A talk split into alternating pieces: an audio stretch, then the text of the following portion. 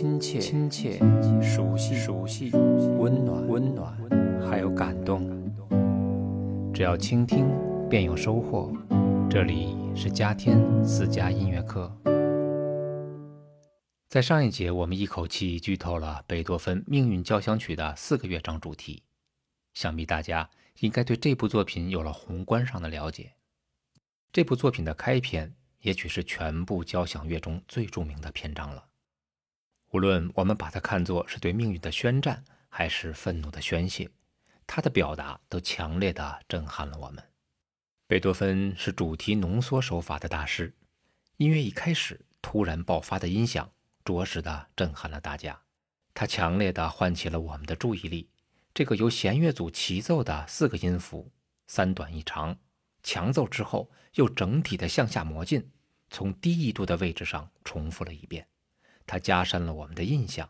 我们先来回顾一下这个把我们从古典主义时期优美和谐的气氛中惊醒的伟大动机。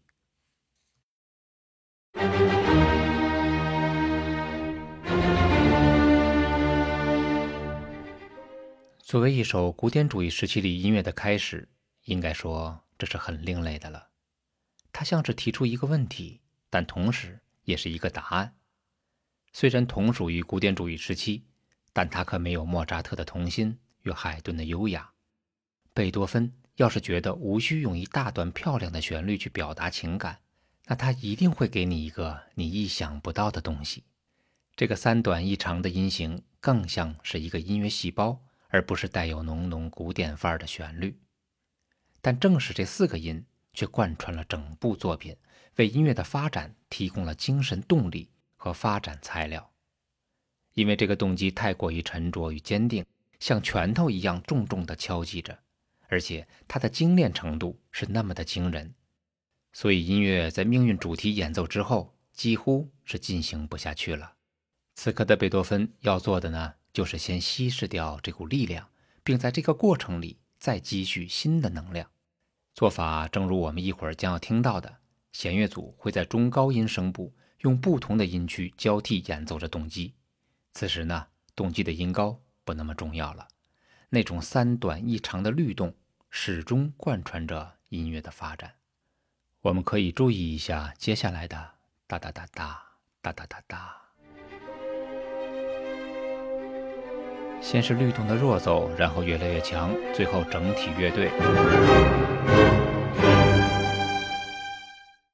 这种用音型贯穿的手法，在第一乐章中很多地方被重复应用着。不过，这个动机呢，还会根据情节的变化而有所发展，从原始的四个音演变成五个、六个，甚至回归到一个音。我们会发现，这个动机的灵魂会在不同数量的音符中游离与穿梭。大家注意，哒哒哒哒哒。大大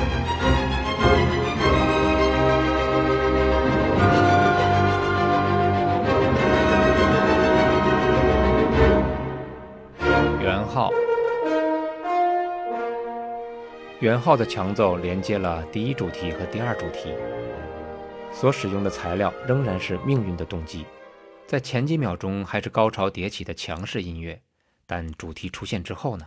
我们会感觉到从刚才的冲击中暂时逃离了出来。不知大家是否注意到了，刚才元号那个战斗号角般的过渡句已经不是四个音了。贝多芬在基本的四音动机后面又增加了两个音。大家再听一下这个动机，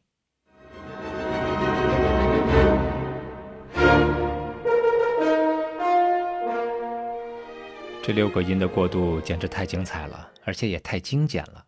两支圆号，六个音，不但引领了第二主题的进入，还将调性从刚才第一主题的 C 小调十分幽暗的感觉，一下子变为了第二主题的明亮大调降 E 大调。关键是这一转变自自然然不露痕迹。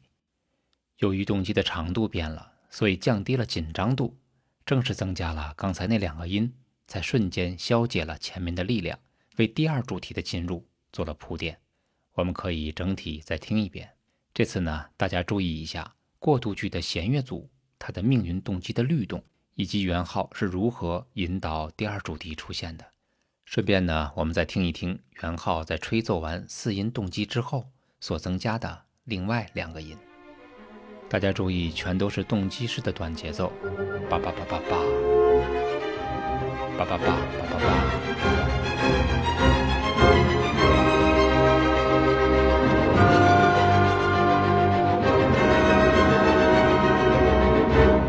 靠六个音的引导，然后第二主题出现，由弦乐领奏，然后黑管接上。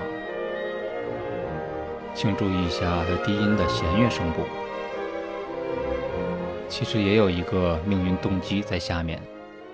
因为这一段呢，相对于刚才的其他音响呢，声音比较低一些，所以不知道大家能不能听清楚，在大提琴和低音提琴的声部里，命运主题一直在涌动着。我可以把这一段稍微放大一点声音，大家听。这下应该清楚一些了。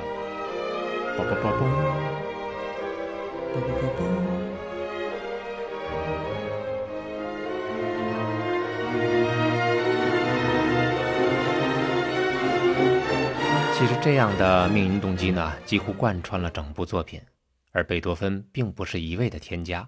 他会非常巧妙地处理这个节奏，有的时候为了新一轮动机的出现，他会创造出一些意想不到的情境，比如在线部中，这个动机积蓄了力量，并终止在了一个三和弦之后，突然意外地闯出了一支双簧管。好，现在音乐气氛被推到了顶点。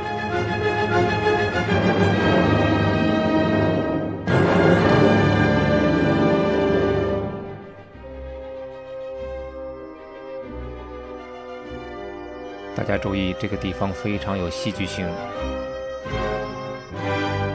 双簧管出来了，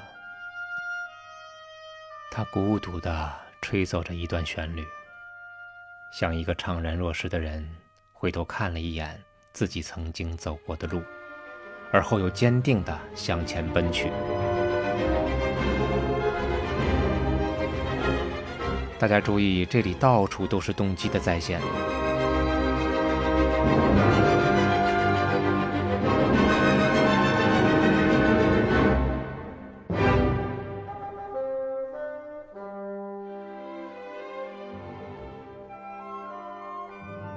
真没想到，只用了四个音，就将庞大的作品贯穿在了一起。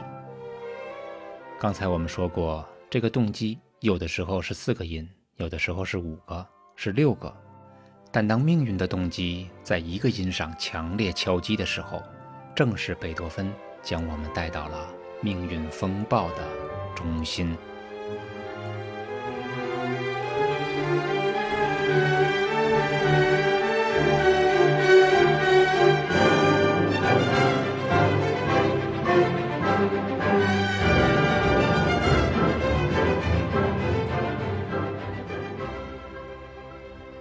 大家注意，接下来的这部分，它会反复在同一个音上做重复。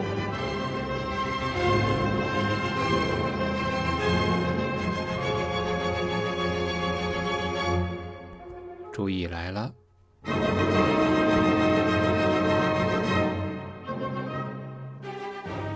在这个动机的变化中，音符越少，实际上呢越加紧张；音符越长呢，相对又缓和一些。现在这一段呢，音乐在积蓄力量，为下一轮的动机爆发做好铺垫。大家继续往后听。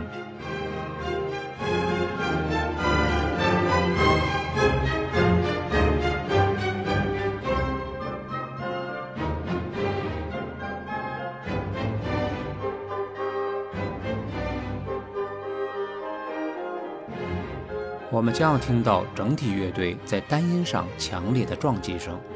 而后，命运主题像开始那样走出。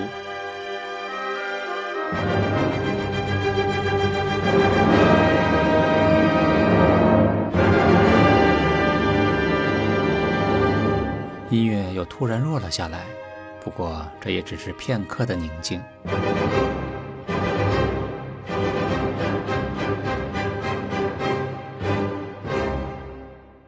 需要说明的是，我们的节目中所说的贝多芬音乐强硬，性格坚强等等，都只是一个片面的比喻。因为但凡艺术家能够完成震撼人心的作品，他们内心深处一定是极其敏感的，甚至于是非常的脆弱。有时候我们会以为一个强大作品的背后，也是一个同样强大的人，但或许不是这样。因为只有一颗够柔软的心，才能够感受到更深刻的情感。外表粗犷的贝多芬，除了在音乐写作中有压倒一切的气势之外，他也有温柔的一面。在下一节中，我们会一起领略第二乐章行板中的情意。并对世人称贝多芬为浪漫主义音乐的预言者一探究竟。